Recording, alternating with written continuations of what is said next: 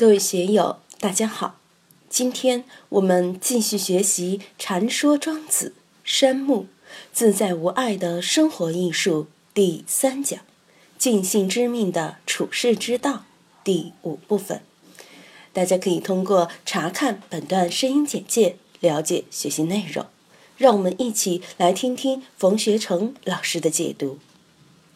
回曰：“敢问无受天损益？”颜回听得似懂非懂的，赶紧又问：“老师，我想请问一下，什么才叫做无受天色意呢？”仲尼曰：“饥渴寒暑，穷志不行。古代人没有我们现代人享福，我们现在衣服穿不完，被子盖不完，为了生活方便，还有空调、冰箱、天然气，对饥和寒暑。”都没有感觉了。我们现在生活富裕了，感觉不到没有这些基本的物质生活的困境。但是古人却经常处于饥寒交迫、水深火热的状态之中。除了自然的饥渴寒暑，还有人世间的礼乐行政，各种各样的礼法，如同痣一样，把我们的嘴封住，手脚束缚住，动弹不得。以上都是万物运行的规则。遇到饥荒年，你就要挨饿受饥；连续的干旱，你就渴；天冷就寒，天热就暑，都是老天爷在管。穷困潦倒也是这样。你没有生在亿万富翁之家，没有生在比尔盖茨的家中、李嘉诚的家中，你当然就要受穷。这些都是天命。是早就安排好了的。后面还有个公案，就是螳螂捕蝉，黄雀在后。不过是举例来谈这个事情。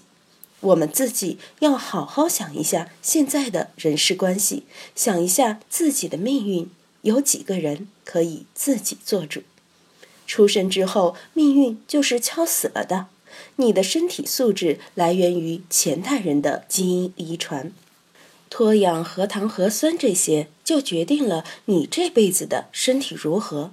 你父母亲友的社会关系，你自己读书时在学校的人际关系，就奠定了你人事关系的基础。如果想在命运之下有所突破、有所变动，的确不容易。其实这些都是天地之行也，运物之谢也，言语之谐事之谓也。都是天命之行。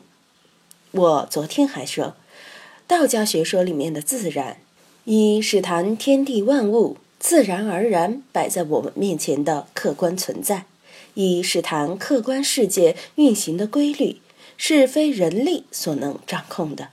在社会之中，人就是这其中的有机组成部分。我以前经常给大家讲“位”这个概念。我们每个人都有胃，但是这个胃不是我们可以随意挪动的，也是在几十年的命运之中，冥冥之中给你设定了这个胃。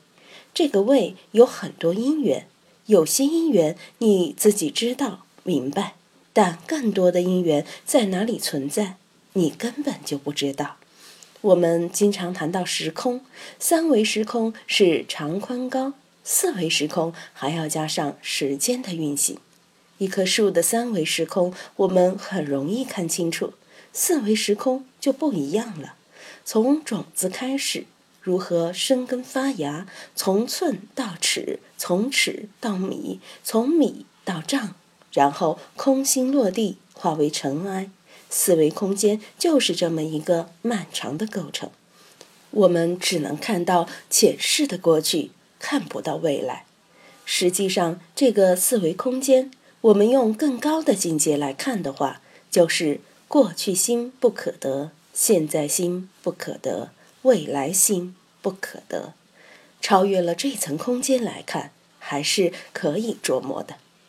比如，去年想知道今年的事是不可能的，但是今年来看去年的事，就会清楚明白。虽然说十年后、百年后我们都不知道有什么事发生，但是可以肯定的是，这些事情都是会来的，这就是四维空间的现象。你能不能够前知，这是需要功夫的。有了功夫以后，你就可以前知。但是绝大多数人都没有这个前知的能耐。不要说未来，就是现在也有一半多看不见，迷迷糊糊的。我们都在说现在，又有几个人把现在弄清楚了呢？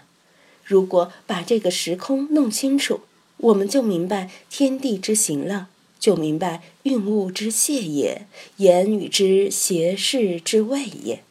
我们和一切事物都在共同的运化之中，这就是天行天命。我们有些因素知道，有些因素不知道。结识朋友也是如此。我们说这个朋友不认识，有人就说：“我来给你介绍。”好，一介绍就认识了。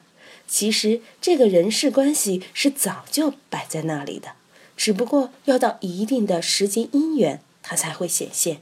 借用佛教唯识学的话来说。这个第八识阿赖耶识的种子是一切具足的，只不过是只有因缘到时，它才会成熟。在时间空间的运转中，时候到了，它就成熟了。出现了之后，它也不会消逝，依然保持。我们大家都在与万物一起共同运化，在这个运化的过程中，变化消逝也在其中。这个事也不完全是消逝没有了，不过是从这种状态转换为另一种状态。为人臣者不敢去之，执臣之道犹若是，而况乎所以待天乎？庄子这里又举出了君臣关系。作为臣子，面对国君时是不敢随便违抗命令，不敢不接受指示的。君臣之间遵循君臣之道尚且如此，何况你面对的是天理呢？我们不可能违背天理，也没办法违背天道，这个就是无受天损益，这是很容易接受的。当官的下了指示，尽管你知道不对，还是要接受，因为你不想违抗命令，搞出些不愉快的事情出来。今天领导发话批评你，你就很自然的接受了。无受天损益，大家在面对生死、面对自身的美丑时，都会坦然接受。哪个不想年轻漂亮呢？我也想年轻貌美呀，但是我又不年轻又不漂亮，爹妈就把我生成这个样子，我也没必要跑到美容院整容啊，还不是就接受了，认账了。俗话说：“儿不嫌母丑，哪个会嫌弃自己的母亲长得不漂亮呢？”街上天生的瘸子也不会整天都抱怨爹妈把自己生成了瘸子。无受天损益，他还是很快就接受了。何谓无受人意难？颜回又问了：为什么受天损益而受人意就难呢？天损都能坦然接受，接受人的增益，怎么反而会难呢？仲尼曰：“使用四达，使用就是为我所使，为我所用；四达就是四通八达，运行无碍嘛。如今能够使用的东西，在我们现代人来说太多了。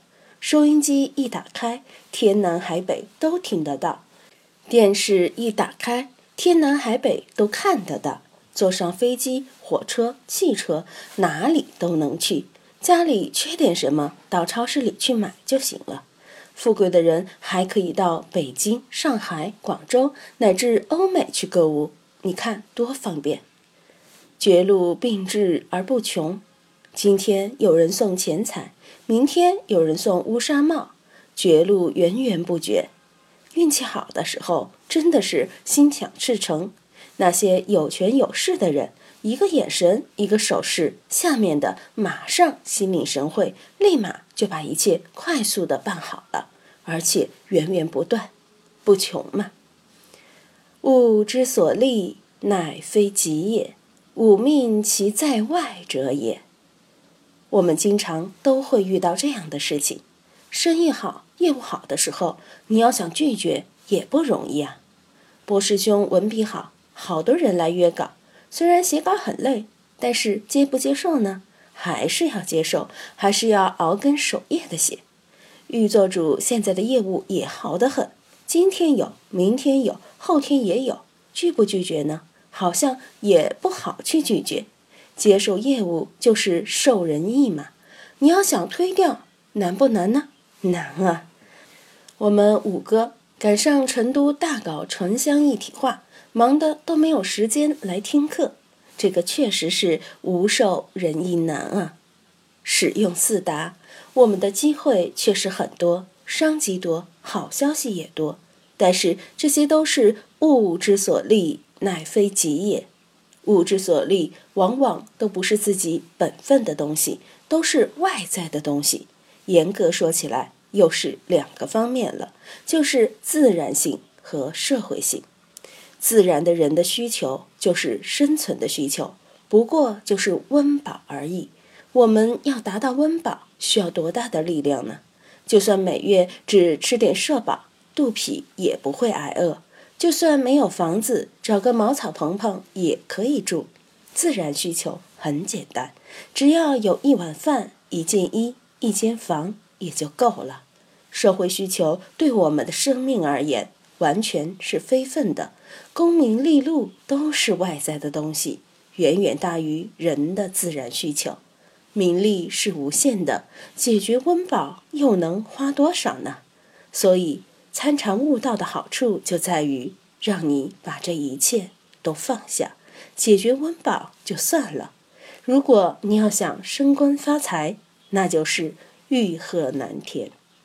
今天就读到这里，欢迎大家在评论中分享所思所得。我是万万，我在成都龙江书院为您读书。